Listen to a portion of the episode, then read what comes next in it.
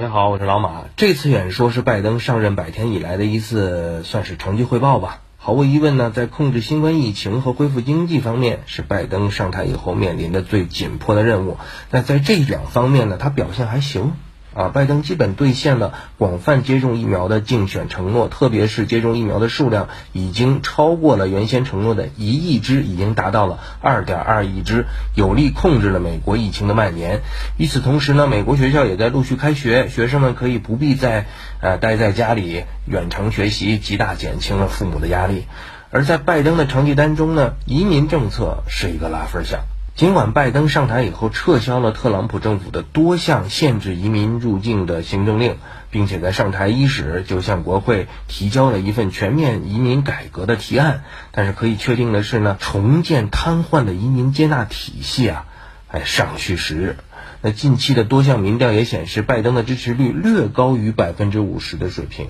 而且对拜登的支持率在不同的群体当中差异很大。所以无处不在的社会分裂将影响拜登的未来施政。说白了就是美国啊，它不团结，